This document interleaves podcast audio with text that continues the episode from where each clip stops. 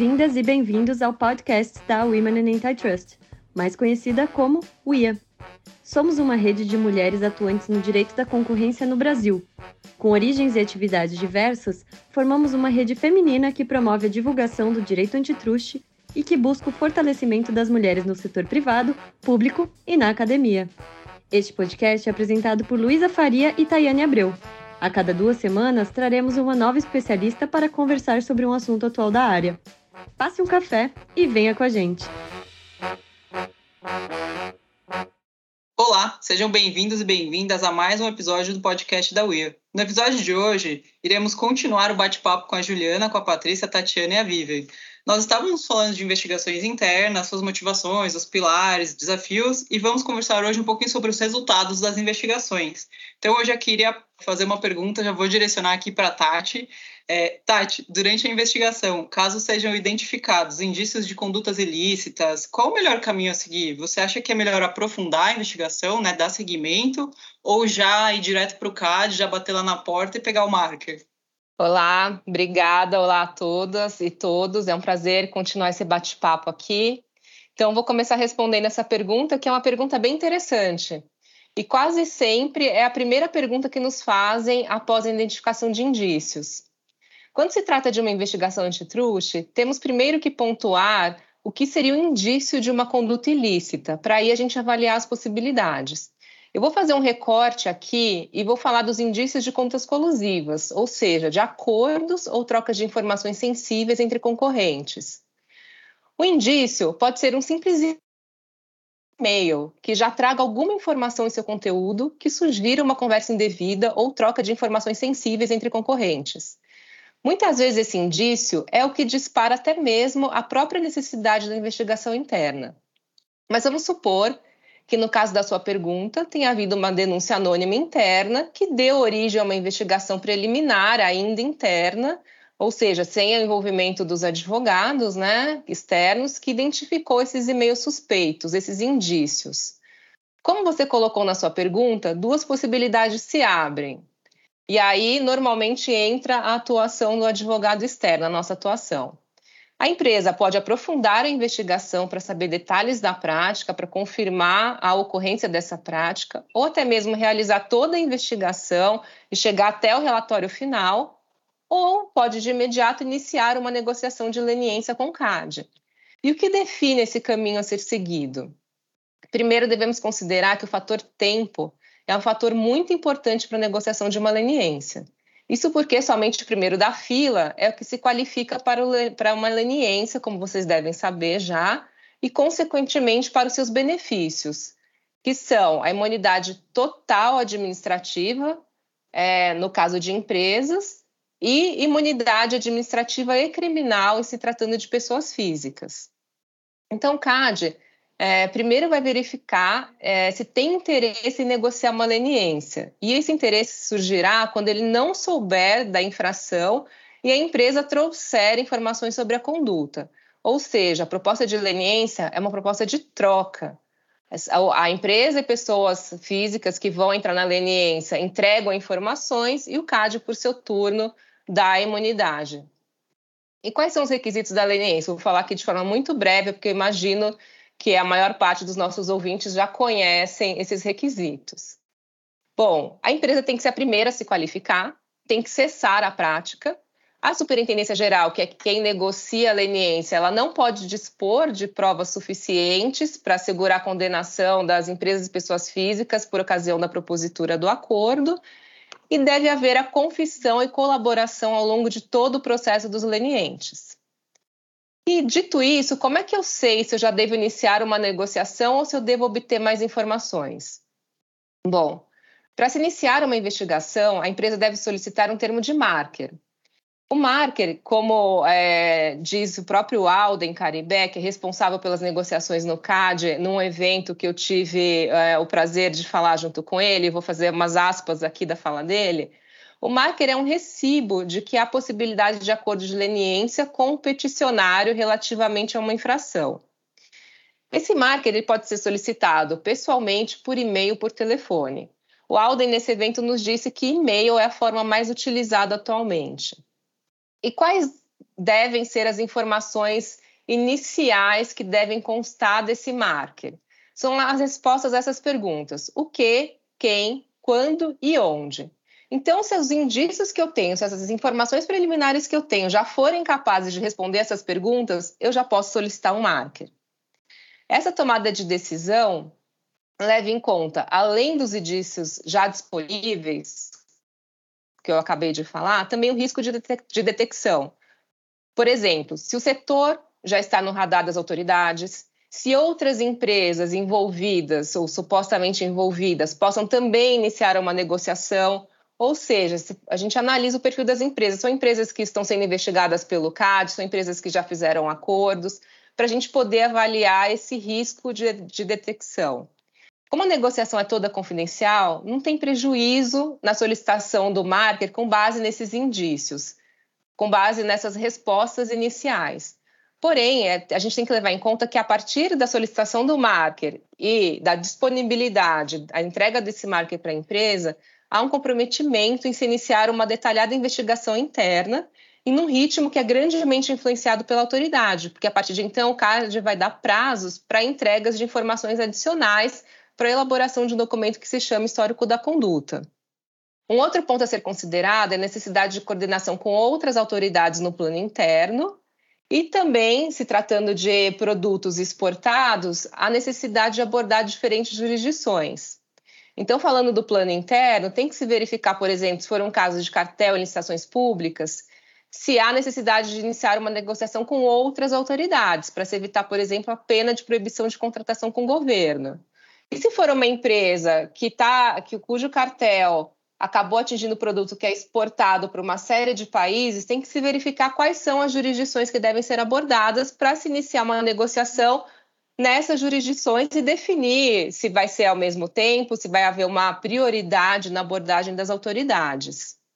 E até hoje existe um debate internacional sobre o alto custo das negociações versus as reduções das leniências. E uma das possibilidades é, são esses múltiplos balcões, essas várias jurisdições, as medidas, à medida que as legislações antitruste se tornam mais maduras.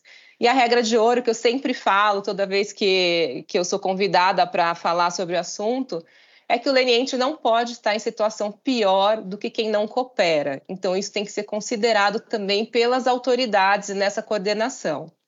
E para concluir aqui a minha fala, se o marker não estiver disponível? A gente tem aqui uma, algumas possibilidades. A primeira delas é que o CAD já dispõe de provas suficientes e não tem interesse em negociar uma leniência. Então, essa nunca vai abrir uma negociação.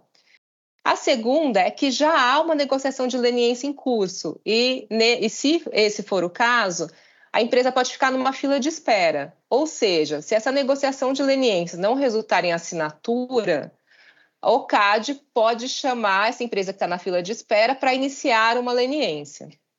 Se a negociação de leniência é, resultar numa assinatura, o CAD pode chamar essa, essa empresa que estava na fila de espera para converter a negociação de leniência para o TCC, que é outra possibilidade de acordo, que não dá como benefício a imunidade completa, dá, dá outros benefícios, como redução de multa, e a empresa, se tiver interesse, é, transforma sua negociação em negociação de TCC. E, é, e para fechar esse ponto, se for essa a possibilidade de ficar em fila de espera, o que a gente recomenda é que já se inicie a investigação interna para apurar melhor os fatos, porque quando a autoridade, quando o CAD nos chamar, seja para negociar leniência ou TCC, a gente já vai ter avançado e já vai ter uma visibilidade, um conhecimento maior do que é a prática. Então, esses são os pontos que eu queria trazer aqui na minha pergunta. Meninas, se me permitem, quero só fazer um breve aqui é, destaque. Eu acho que uma questão que tem né, ganhado cada vez aí também mais é, importância nessa análise né, de é, tomada de decisão é, sobre iniciar ou não uma negociação com a autoridade é a questão da reparação de danos. Né? Então, acho que vale destacar esse ponto aqui, porque, é, enfim, aqui no Brasil, até algum tempo atrás, isso não era uma questão que era muito considerada, mas a gente tem visto de, né, de forma crescente aí o número de ações de reparação de dano, então acho que vale, vale ter isso em mente também. Perfeito, observação super pertinente também. E, e aí, voltando um pouco para o planejamento né, do, de todo o processo, a gente falou bastante no último episódio quanto é importante a excelência né, na condução do processo e um planejamento bem feito, até levando em conta as particularidades do cliente, ali quanto tempo de orçamento, quanto tempo ele tem disponível. Mas a gente sabe que, apesar de fazer isso bem feito, ter cuidado na estruturação, muitas vezes não é possível prever exatamente o que vai ser descoberto ou quaisquer outros imprevistos que ocorram. Aí eu queria saber com vocês se é comum nas investigações é, vocês começarem com um escopo e terminarem com outro e se isso acontece, qual é a melhor abordagem? Acho que eu posso responder essa, que tem até um pouco de conexão com o que eu falei na primeira parte.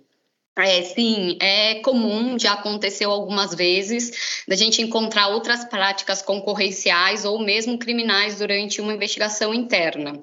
Por exemplo, a gente já teve situação em que, durante uma investigação de um cartel, a gente encontrou indícios de prática de fraude à licitação ou mesmo de corrupção, né? Que são crimes é, relacionados de certa forma, né?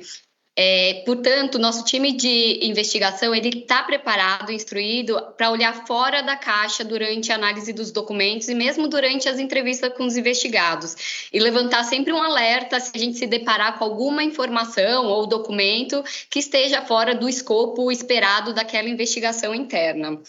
É, nesses casos, principalmente nos casos é, de conduta criminal, quando a gente verifica que há indícios de, do acontecimento dela, a gente acaba envolvendo outras equipes do escritório, que são mais especializadas no assunto. Normalmente a equipe de, de penal ou a equipe de compliance, e porque elas poderão dar um aconselhamento jurídico mais especializado para o cliente. E, e, é, mas, de toda forma, a gente sempre trabalha de forma integradas com elas, até para analisar qual é a melhor estratégia de forma geral para o caso. Além disso, a gente já teve caso também que a gente está investigando um cartel em um mercado e acaba descobrindo um cartel em outro mercado relacionado ou mesmo outro mercado em que o cliente atua. Quando a gente se depara com essas situações, a nossa primeira reação é levar isso para o cliente, né? Então a gente junta os elementos disponíveis ali naquele primeiro momento, se tem nome de participante, se já tem documento, a data em que a conduta aconteceu, e, e deixa isso, é, relata esses fatos para o cliente e deixa a cargo da empresa decidir se deve realizar uma outra investigação interna mais focada naqueles fatos para apurar se tem ou não uma conduta ali e poder tomar as, as medidas judiciais cabíveis. Da nossa experiência, na maioria das vezes, os clientes decidem sim por investigar mais a fundo a nova conduta, até porque eles estão numa fase ali, quando já tem uma investigação interna, estão imbuídos em um sentimento de limpar a casa, de corrigir os erros, deixar tudo no passado e seguir ali daquele momento para frente de forma limpa. Então, normalmente a gente faz essa outra investigação e toma as medidas cabíveis se for encontrado, confirmado, né, aquela conduta, tanto criminal como concorrencial. E eu acho que vale a pena falar que são nessas situações, inclusive, que surge a possibilidade da gente aplicar para uma leniência plus, né? É, naquelas situações em que você está já sendo investigada por uma prática anticompetitiva e a gente encontra indícios de outra prática e a gente aplica para uma leniência e consegue um desconto no TCC, né? Se ele estiver sendo negociado. Então, estando presente é, esses requisitos, né, a parte, a empresa já está numa negociação de TCC com o CAD, é, e durante essa investigação interna, para levantar os elementos probatórios ali, para fundamentar sua contribuição para o acordo, a empresa encontra uma nova conduta anticompetitiva, a gente explica para o cliente que é possível levar essa nova conduta para o CAD, negociar uma leniência com base nela, se o CAD ainda não tiver conhecimento e não tiver ninguém ninguém na fila, como a Tatiana explicou, e ainda assim conseguiu uma, um, um desconto na negociação do TCC que já está em andamento. Eu acho que são essas minhas considerações. Só para falar também na hipótese de o resultado da investigação interna não trazer nenhum fato suspeito que seja possivelmente enquadrado numa conduta uh, anticompetitiva e antijurídica. Então, uh, também se tem, às vezes, esse resultado de que a gente investiga, mas não se tem nada suspeito ou é, para a gente poder levar para uma autoridade. Muito interessante. É, é, realmente um tema muito complexo, né? A gente começa a investigação com o escopo, enfim, com foco, mas você não sabe onde ela vai dar, né? É um grande mistério, assim, o que vai acontecer. E aí, pegando o gancho nesse sentido que vocês falaram já de começar as negociações com o CAD, é, quais são os passos, como é que funcionam essas negociações? E vocês acham que tem uma estratégia em negociar com uma autoridade antes da outra, aí no CAD não ir outra autoridade, ou negociar em conjunto? Assim, o que vocês consideram que, que tem de vantagem e desvantagem nesses casos? Ótima pergunta, Renata. Vou passar aqui para a nossa expert Patrícia é, e vou pedir para ela não, não, revelar nosso segredo, né? É, porque senão aí a gente já é, entrega o ouro para vocês, mas acho que a Patrícia vai poder um milhão, Né? É, a pergunta de um milhão de dólares. Mas acho que a Patrícia vai dar as, as linhas gerais. Vai lá, Paty. Obrigada, Vi. Não, pode deixar que eu vou, vou colocar uns filtros aqui no que dá para falar. Mas a pergunta acho que é super relevante e, e, e vale a gente né, colocar aqui algumas questões que eu acho que já dão um horizonte, né? E eu vou começar, inclusive, respondendo pelo fim. É, eu diria que não há uma estratégia única que se aplique a todas as situações. A, a gente entende que essa definição da melhor estratégia ela depende de uma série de fatores e que deve ser realizada caso a caso. Um dos fatores, por exemplo, é a prática objeto da negociação. Então, você precisa avaliar se aquilo é algo essencialmente concorrencial ou se é algo que pode configurar também violação a outras leis, como a lei anticorrupção e a lei de licitações. É, e de fato tem sido cada vez mais frequente né, a existência de práticas que configuram violação a esses três normativos. É, o melhor exemplo disso é, por exemplo, né, é a fraude à licitação. Acho que é, é bastante exemplificativo. Além disso, é, o que deve ser avaliado também são os próprios interesses da empresa. É, por vezes, para as empresas, o mais relevante é proteger contra a aplicação de sanções de inidoneidade e a proibição de contratar com o governo, uma vez que tal penalidade pode inviabilizar ali a atividade da empresa. Nesses casos, pode fazer sentido, então, iniciar uma negociação com a CGU ou com o MPF, ainda que isso implique em pagamentos para a execução do acordo, diferentemente do acordo de leniência, por exemplo, com o CAD. Por outro lado, pode ter empresas que essa não seja uma preocupação. É, eu pensei aqui na situação de empresas que já deixaram o mercado né, ou que cessaram as atividades em relação àquela conduta específica em investigação. É, mas nesses casos, a, pode ser sensível para a empresa a questão financeira ou mesmo reputacional.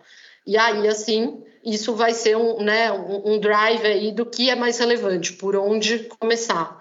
Né? Vale lembrar, por exemplo, que no caso do CAD, você, se você tem pessoas físicas colaborando, essas pessoas elas vão ter a imunidade criminal.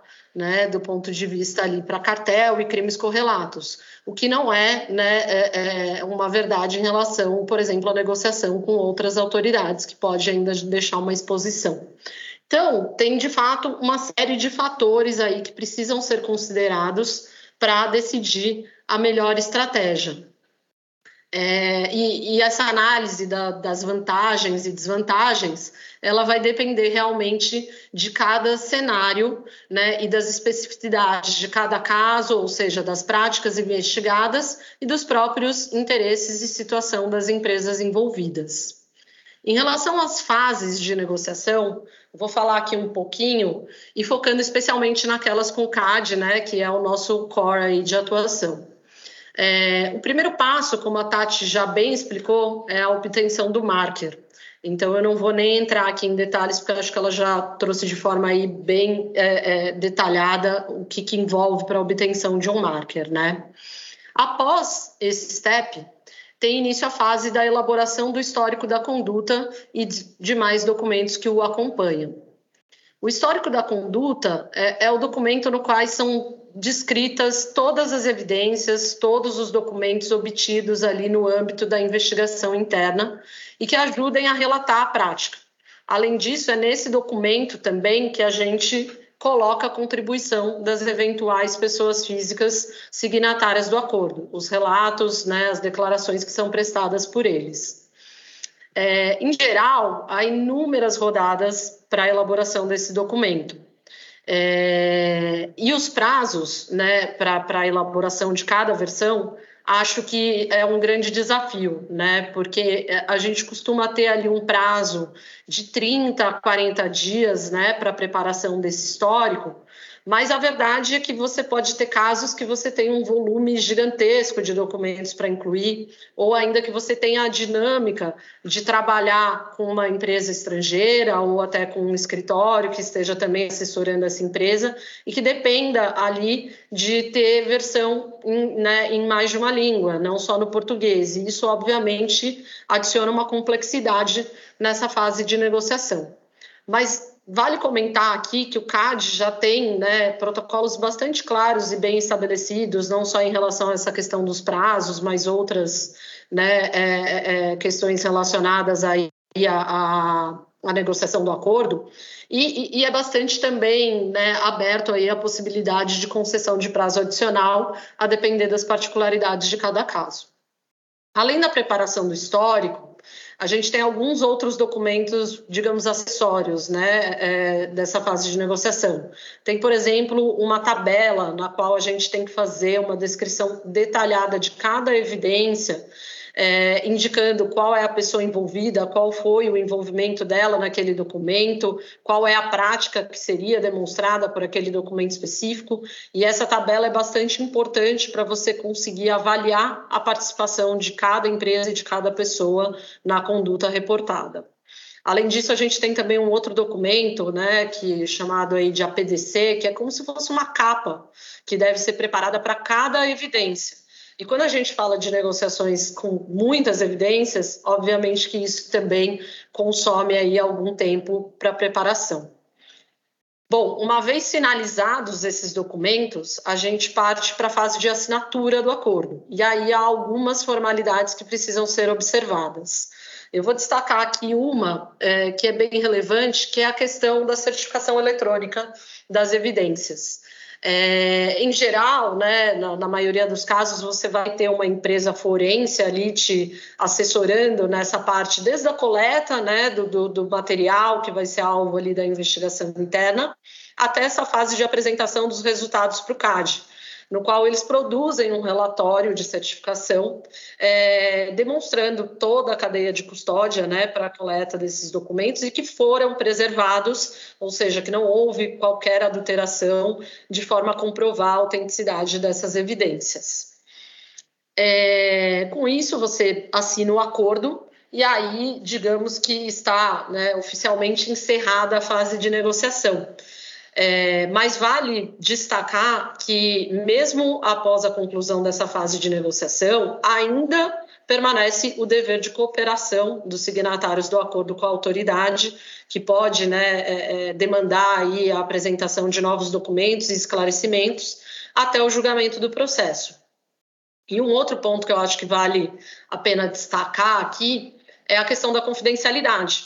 O CAD ele, ele respeita muito o sigilo dessa, dessa fase de negociação. A gente sabe que não é incomum, né, especialmente ali na fase de produção de provas orais, né, nas oitivas, é, outras partes tentarem ter acesso a informações relacionadas a essa fase de negociação, mas o CAD respeita de forma até a proteger a confiabilidade do seu programa de leniência. Então, é basicamente isso. Acho que esses são né, os principais pontos diria assim, e passos de uma, de uma negociação com o CAD. Paty, uhum. eu queria só complementar aqui um ponto que também acho que vale a pena destacar, me veio à cabeça, é que o CAD tem cada vez mais tido interesse em falar com os indivíduos que estão colaborando com a leniência, né? É, e serão, serão os colaboradores da leniência ali que trarão informações, assinarão o um acordo e, e, essas entrevistas que o CAD tem solicitado, acho que são para esclarecer pontos adicionais, tentar aclarar algumas dúvidas que eles têm. E eu acho que isso a gente tem que levar em consideração também, tanto no tempo né, de negociação, como é uma, é uma complexidade adicional aí que a gente tem tido nessa sistemática de negociação dos acordos de leniência com o CAD. Gente, muito interessante. E da fala de vocês, eu fiquei com uma curiosidade, né? A Patrícia falou de, de documentos estrangeiros, enfim. E aí, pensando em, em cartéis internacionais, em que hajam negociações simultâneas com a autoridade brasileira e com outras autoridades. Como funciona essa coordenação? Tem alguma diferenciação na negociação com o CAD? Tem algum desafio maior? Enfim, como é que vocês fazem nesses casos? Eu acho que eu posso responder essa, porque eu já estive envolvida em várias negociações é, envolvendo outras jurisdições. Sem dúvida, tem um desafio adicional, porque a empresa tem que prestar informações para várias jurisdições, tem que lidar com prazos muitas vezes simultâneos, e a gente não tem hoje um formato único dessas jurisdições. Então, não é o mesmo formato de documento, a mesma descrição, ou o mesmo tipo de documento que a gente tem que apresentar nas várias jurisdições. Até havia um debate internacional se deveríamos ter um balcão único, né, para essas negociações, para facilitar e até para tornar menos custosas essas negociações. É, o que eu diria, o que a gente sempre ouve quando a gente trabalha com escritórios estrangeiros que estão também atuando com outros países, não só com o Brasil, é que o CAD é extremamente detalhista. Ou seja, para a gente produzir um histórico da conduta, muitas vezes existem perguntas que são feitas só pelo Brasil. E, e outras autoridades é, aceitam uma descrição mais geral. Então, os documentos entregues, o resultado da busca eletrônica, os e-mails é, a gente entrega o que é relativo ao Brasil, né, o que tem nexo causal com o Brasil, para comprovar efeitos, mas a descrição dos fatos, o que a gente ouve é que, em geral, o CAD exige uma descrição mais detalhada. Por exemplo, um, um exemplo muito simples, mas só para vocês entenderem do que eu estou falando. Se em uma jurisdição basta eu dizer que houve um encontro do cartel num restaurante, que lá foi acordada uma divisão de cotas, Normalmente o CAD fala em que dia, qual restaurante, qual endereço, tem recibo do almoço? Né? E, aí tem um custo adicional para as empresas. Né? Qual era o nome? Tem recibo? E outras jurisdições não, não aprofundam tanto assim. Então, eu diria que essa é a principal dificuldade, é o detalhamento que a gente tem que fazer aqui, além, claro, de você ter que traduzir documentos em diversas línguas, né? Se eu estou negociando com o Japão, tenho que traduzir tudo para o japonês, para o Brasil para o português. E a gente trabalha com tudo em inglês, né? Para o cliente poder revisar e aprovar. Então, a gente também aí tem várias línguas envolvidas. E para o CAD, a gente tem que entregar sempre tudo em português. Então, o nosso prazo, como já foi dito, que é curto, tem que considerar tudo isso numa negociação internacional. A, a, o tempo de tradução, o tempo de revisão de um escritório estrangeiro, do cliente. É, é então, todo o processo se torna muito mais complexo. Não, muito bom. Acho que agora a gente tem uma perspectiva bem ampla né, no, no trato com as autoridades, sejam elas é, nacionais, estrangeiras, e como isso impacta na organização do processo né, e depois das negociações propriamente ditas. E aí eu fiquei curiosa para perguntar se, além de dessas investigações, desses processos resultarem em acordos e em abordagens de autoridades, algumas vezes, né? Porque, como a gente já falou, é, em algumas situações você esclarece os fatos e percebe que não tinha nada a ser reportado. Vocês também percebem impactos é, grandes e reais nas políticas de compliance das empresas depois de realizadas essas investigações? Eu posso pegar essa, Camila, acho que é um bom ponto esse, porque de fato é muito além da negociação, né, do acordo. Eu acho que passa por uma série de medidas remediativas, né? Em geral, esses trabalhos, eles culminam nisso, né? Além do, né, do que você faz a negociação, que é, né, esse, digamos, acertos de contas, você tem a preocupação dessa prática não voltar a se repetir. E aí, obviamente, é necessário, né, que você faça ali eventualmente alguns ajustes, né, uma revisão da política de compliance da empresa, adoção eventualmente, sabe, de uma política mais específica para questões concorrenciais, porque o que a gente vê é, é que muitas empresas ainda só têm aquelas políticas bem gerais, né? É, e, e, você precisa ter né, um, um documento mais focado e, e, e, com as particularidades do Brasil, né? Porque a gente vê também muito, muita política que é global, mas que não traz ali né, uma informação de tá, qual é a consequência e quais são né, as especificidades dessas questões no Brasil. Então, isso é sem dúvida um, um trabalho né, decorrente dessa essas é, investigações e negociações. Treinamento, a gente sempre insiste muito, acho que treinamento é muito relevante, é, no qual a gente né, traz casos práticos, e eu acho que daí você consegue acessar a audiência, sabe? Você consegue tocar de uma forma mais é, né, precisa ali nos pontos que são sensíveis. E, e treinamento, né, o que é até bastante difícil agora no momento da pandemia, mas eu achava muito valioso os treinamentos presenciais, né? Porque você fazer só aquele treinamento ali virtual, que a pessoa vai e tem que ficar respondendo questionário, é óbvio que ajuda, mas eu acho que nada como esse contato e a gente teve experiências muito ricas, né? De que as pessoas se sentiram super confortáveis para fazer uma série de né, questionamentos e que com certeza né, é, repercutiram ali numa atuação é, de forma mais né, é, segura por parte dos funcionários dessas empresas que adotaram né, essa abordagem. Então, é, acredito que, que sim, né, tem, tem uma série de outros trabalhos decorrentes aí dessas negociações e investigações. É, eu fiz a pergunta exatamente porque, além de você propiciar um acerto de contas, digamos assim, com as autoridades competentes, é uma oportunidade super interessante de identificar é, pontos cegos né, da política de compliance, porque às vezes você falou bem que algumas políticas são ainda um pouco generalistas e não tão é, adequadas às nossas realidades, mas às vezes até a política é bem feita, mas ficou ali um, um buraco que é difícil de enxergar sem uma situação prática, né? Então eu achei, eu fiquei curiosa por causa disso, porque acho que acaba sendo uma oportunidade interessante de revisão, né? Das, das práticas para torná-las o mais eficazes e eficientes possível, porque no final das contas a ideia é realmente é, tentar fazer com que a empresa ou detecte muito cedo ou evite até pela cultura, a dissipação de uma cultura, é, comportamentos que estejam em desacordo com o que ela prega, né?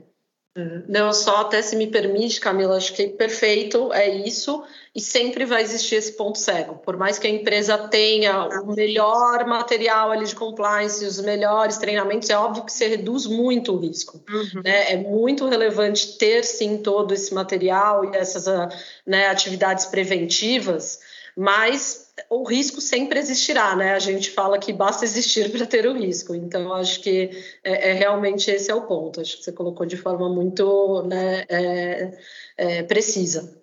Perfeito. É, e puxando aqui um pouquinho que você falou dos treinamentos e pensando também em investigações, é, em ambos os casos, vocês já passaram por situações constrangedoras ou inusitadas? Vocês podem compartilhar com a gente alguns casos assim que aconteceram? É, agora a gente quer saber das fofocas e das anedotas. Tati, você começa aí, a Tati é mais séria, então eu acho que é bom que ela dá o tom, entendeu? Porque eu já, já tenderia a falar o que não pode, então deixa ela começar. Ai, ai, gente, agora eu vou ser o bad cop aqui, porque eu vou falar assim que a gente tem inúmeras situações constrangedoras e até engraçadas. Mas, dada a confidencialidade dessas negociações, dessas entrevistas, a gente não pode abrir aqui detalhes, né? Infelizmente, porque dava para a gente escrever um livro sobre isso. Então, a, acho que a gente pode falar algo mais geral, situações mais gerais. Infelizmente, a gente não pode entrar no detalhe aqui. É, então, o que eu poderia falar é de uma entrevista que eu participei com uma pessoa que já estava colaborando com as investigações que não morava no Brasil, então chegou do aeroporto para o escritório às 8 horas da manhã e imbuída naquele espírito colaborativo, é, essa pessoa ficou 12 horas dentro da sala de reuniões, não tomou uma água, não tomou um café, não foi no banheiro e só parou para o almoço assim para comer duas, três folhas de salada de alface porque ela queria falar, queria contar, queria passar os documentos e a gente, né, toda hora oferecia água, café e nós parávamos para água, café, para ir no banheiro, para almoçar, mas essa pessoa ficou, gente, 12 horas sem tomar uma água, um café. Foi uma coisa incrível. Olha, eu vou só interromper porque eu tive uma experiência muito semelhante. A gente estava elaborando um histórico de conduta e eu lembro de ficar na sala de reunião porque assim vinha história, vinha história das nove até as oito da noite, direto assim. Eu até falei, vamos parar, vamos almoçar, a gente esparece um pouco. Ele falou, não, vamos acabar, vamos fazer esse trabalho bem feito. Aí, sei lá, a gente resolveu ali com um pão de queijo, um café, mas foi muito parecido. Acho que a pessoa tá tão aguerrida, né? Não, vamos colaborar demais, contar tudo que Exato, uma prova é de resistência, né, para os advogados, quase. É, então, vou aproveitar pegar o gancho de vocês e contar que a minha também é nesse, nesse sentido, né? Mas a, o agravante era que era a véspera de Natal, era dia 23, na verdade, era a véspera da véspera de Natal. O indivíduo também estava cooperando, veio de fora, porque ele ia passar o Natal aqui só com a família, então a gente tinha aquele dia para fazer a reunião. A gente começou depois do almoço, porque ele chegou de manhã, saiu do aeroporto, veio para o escritório. Só que, assim, é aquela data que todo mundo tem, né? Confraternização, happy hour, que aí ficar com a família e tudo mais. E era tipo 9, 10, quase 11 da noite, a gente ainda estava ali na reunião, mostrando o documento para ele, e ele estava imbuído, como a, Pati, como a Tati falou, nesse espírito de contribuir, então falando um monte aqui, uma olhava para outra, a gente estava ali meio no desespero, falando, você acha que a gente vai passar o Natal todo mundo junto aqui mesmo? Não, muito legal. Deixa eu contar então algumas anedotas aqui também.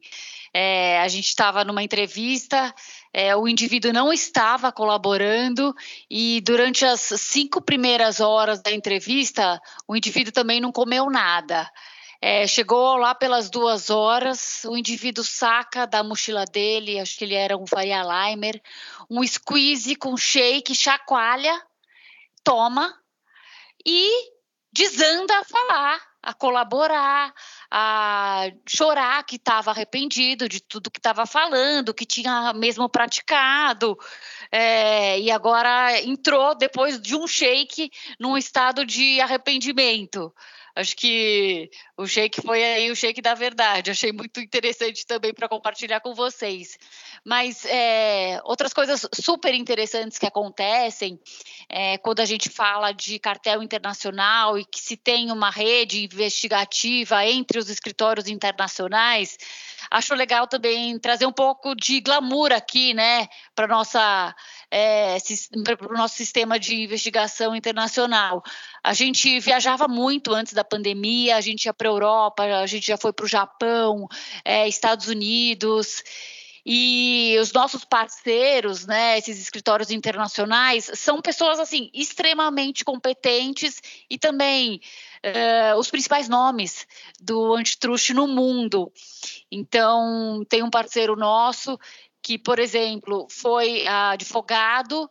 É, do, ele é dos Estados Unidos, ele até participou daquele documentário da Netflix, o Ícaro, é, que foi vencedor do Oscar em 2018.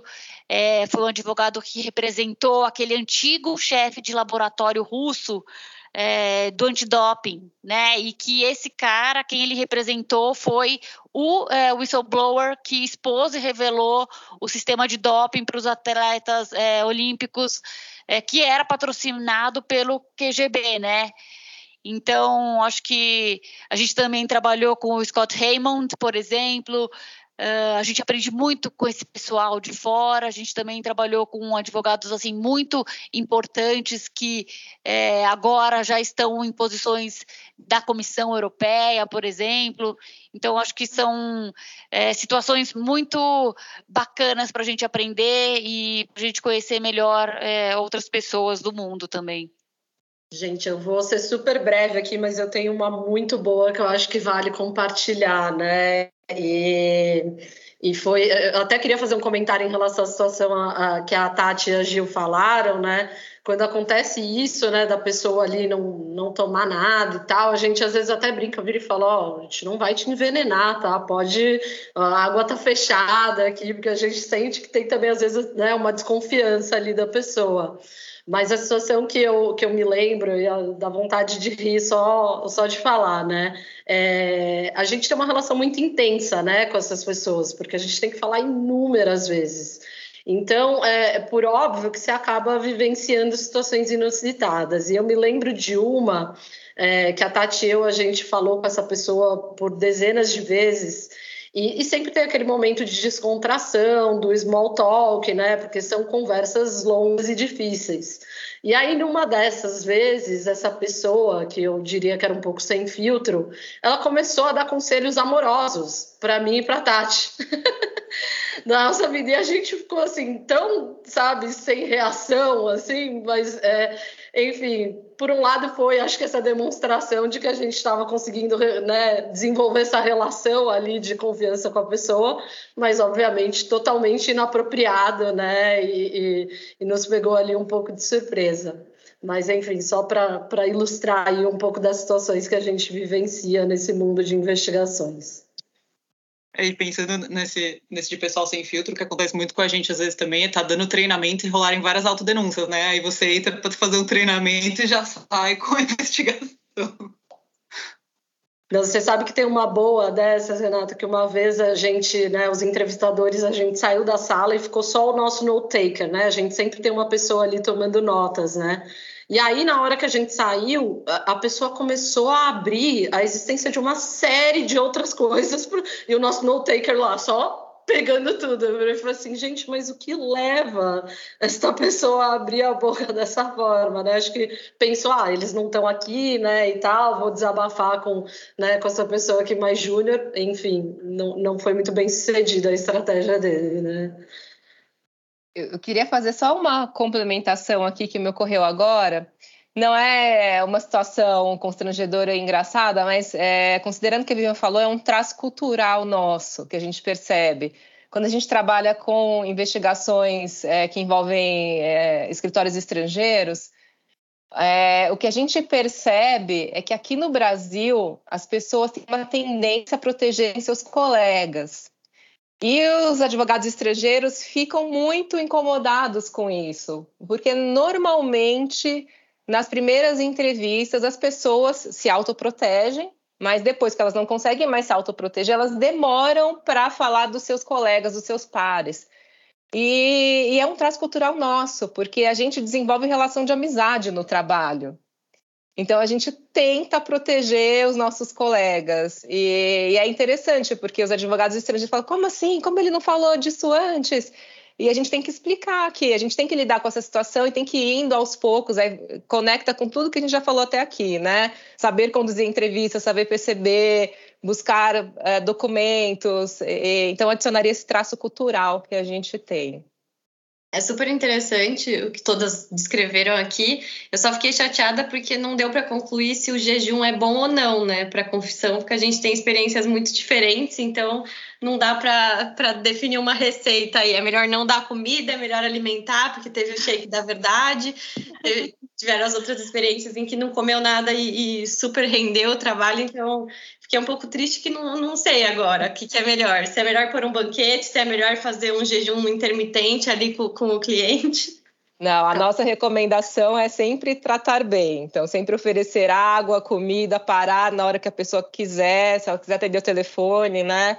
É, é, não tornar a situação mais desconfortável do que ela já é por natureza, como a Renata falou no episódio passado, né? Então, se a pessoa não quiser comer nem beber, é uma né, opção dela, mas está ali tudo à disposição. Então, a gente sempre trata bem os nossos entrevistados. É, a questão do que a gente falou de criar confiança, né, um ambiente de conforto, mas realmente é um choque. Exato. Quando a pessoa fica das nove da manhã às oito da noite sem tomar um café ou uma aguinha, dá um, um desespero. Dá, porque nem a gente não aguenta também, né? Então, não, acabei é difícil. De marcar um café, aí a gente te revela, né? outras possibilidades aí, mas que não dá para ficar gravado. Mas Combinado. Né? Eu ia comentar do ar-condicionado, mas eu acho que eu vou ficar quieta, então. acho que chega, Gil. Ai, gente, foi muito bom. Acho que tanto a parte mais técnica quanto essa última parte de fofoca, ou tudo que a gente discutiu ali no, no primeiro episódio sobre a vida pessoal, que, como eu já falei antes, é super rico. E acho que agora, para a gente ir encaminhando já para o final, eu queria pedir para vocês assim sugestões de leituras, artigos, livros, podcasts para os ouvintes que quiserem se aprofundar no assunto, ou até se vocês tiverem dicas variadas que não sejam necessariamente relacionadas ao tema, fiquem à vontade, por favor. Não, eu acho também, eu sou bem fã dessa parte aí do, do, do, podcast de vocês, né? E a gente ficou aqui pensando, já vou até de certa forma aqui responder por todas, né? Para a gente otimizar. É, acho que tem muita coisa bacana que, que ajuda a se aprofundar nesse tema, né? E um que a gente pensou, né, é, recentemente o IBRAC é, organizou um curso especificamente sobre investigações internas e negociações de acordos, que foi excelente. Eu participei e a Tati, né, foi uma das organizadoras e foi uma das, é, né, das pessoas que ministrou a aula. E a gente soube que teve aí um feedback muito positivo realmente esse curso e terão próximas edições. Então, acho que vale né, destacar aqui para ficar no radar de todo mundo. Recomendo muito a participação nesse curso. Eu acho que é, é bem profundo e trata as questões de forma ali muito é, didáticas. É, acho que outro, né? A gente não tem, assim, é, a gente pensou muito em materiais mais até do que livros, né? E a gente pensou os podcasts, é óbvio, a UIA está desenvolvendo aí, né? Vocês estão fazendo um excelente trabalho. Eu já escutei vários dos podcasts de vocês e eu acho que tem muitos outros, e eu vou destacar aqui até o da Maria Cecília, que eu escutei recentemente, que ela falou de compliance, eu acho que tem muitas questões correlatas ao tema que a gente falou né, nesses nossos dois episódios, e tenho certeza que vocês continuarão aí produzindo muitos outros, que eu acho que é uma fonte inesgotável aqui de conhecimento. E nessa linha de podcasts, é, tenho que destacar também o do IBRAC, a Vivian, né, que é uma das organizadoras, aí é a organizadora do, do IBRACast, e que tem também né, trazido aí muito conteúdo super bacana, acho que. E é um formato muito legal, né, podcast, porque é aquela coisa que você está no carro, você consegue ouvir, você consegue, né? enfim, acessar de uma forma acho que mais, é, enfim, talvez até menos cansativa, né, do que a leitura. Mas eu acho que, né, óbvio, livros, artigos são sempre muito relevantes também para se aprofundar sobre o tema. E eu queria destacar um livro aqui, que é uh, o livro da Amanda Taide, o Manual de Acordo de Leniência no Brasil. Acho que é essencial aí para quem quer transitar com isso. É, e como todo mundo sabe, a Amanda, né, foi chefe da unidade de é, negociações de leniência no CAD por muitos anos, então ela, sem dúvida, né, tem toda a, a expertise aí e, e, e, transpôs isso nesse livro. E, por fim, é, até de forma aí mais internacional, é, eu, a gente pensou aqui no ABA, sempre também produz muito material, é, bastante né, enriquecedor aí, e, e que é, pode ser aí uma fonte também para quem tiver interessado em se aprofundar mais. É isso, meninas. Eu, eu até já, já roubei a fala aqui da, da da Tati, da Gil em relação a isso, para também não, não deixar muito cansativo, mas a gente conversou até antes e trocou umas figurinhas para trazer essas nossas, é, digamos, sugestões. Não, excelentes dicas. Aqui eu vou dar um feedback ao vivo do curso, porque eu fiz o curso de BRAC, então eu recomendo muito. Os podcasts eu sou super suspeita para falar, né? Porque eu tô na UIA e super ajudo também a, a Vivi lá e a Priscila na, no Ibracast, então assim, eu sou suspeita para falar, mas recomendo muito. E infelizmente o nosso bate-papo acabou, gente. Eu aprendi muito com vocês. Eu quero agradecer demais a disponibilidade de vocês, o tempo de vocês é, e, e, a boa vontade de compartilhar as experiências pessoais, as experiências profissionais. Assim, foi muito enriquecedor. Tenho certeza que nossos e nossas ouvintes também vão aprender muito. E, de novo, muito, muito obrigada. É, a gente que agradece, na verdade é uma honra, como a gente falou, participar, trocar figurinhas aqui trazer um pouquinho do nosso conhecimento. A gente tem aproveitado também o podcast aí da, da UIA, da, do IbraCast, estão sendo bem relevantes aí para a nossa atualização, conhecer alguns temas mais a fundo e eu espero que a gente tenha ajudado aí com, com a nossa conversa, nosso bate-papo, ajudado a esclarecer algumas dúvidas e, e a gente sempre está à disposição para conversar. Não, meninas, quero agradecer muito Camila, Renata, a Priscila também pelo convite. Foi realmente muito gostoso fazer parte desse, desse podcast, desse bate-papo. É, a gente também acho que aprendeu aqui com vocês, vocês fizeram comentários assim super relevantes que é, enriqueceram acho que ainda mais né a, a, esse, essa conversa. Então fica aqui só realmente meu agradecimento e contem com a gente. É, é realmente um prazer fazer parte dessas iniciativas. Obrigada, também queria agradecer aqui, Renata, Camila, a, aos ouvintes. Foi um prazer fazer parte desse, desse bate-papo E uma honra também. Me sinto honrada com esse convite, com essa oportunidade de ter tido essa discussão com vocês, que foi super gostosa e muito enriquecedora. Obrigada a todos e a todas, e também deixo aqui meu registro de agradecimento mais uma vez pela participação, dizer que é um privilégio aqui estar entre todas vocês. É, eu sempre saio aqui do, do podcast com o meu caderninho cheio, cheio de, de coisas interessantes que eu aprendi, cheia de lição de casa também. Já anotei todas as dicas da Patrícia para consultar. Também sou suspeita aqui para falar do podcast mas queria agradecer muito o tempo de vocês. É, conversar esses dois episódios foi um privilégio enorme. Eu tenho certeza que todo mundo também que está nos ouvindo aproveitou muito, anotou muitas dicas valiosas e adquiriu muito conhecimento. A todo mundo que está nos escutando, por favor, mandem sugestões, críticas, é, dicas de temas, enfim, e até o nosso próximo episódio. Esse foi mais um episódio do podcast UIA. Agradecemos as entrevistadas, a Rede UIA, ao Braulio Gonçalves Advogados, nas pessoas da Priscila Braulio Gonçalves e Renata Gonzalez, pelo suporte técnico prestado, e a todos e todas que nos acompanharam até aqui. Até o próximo encontro!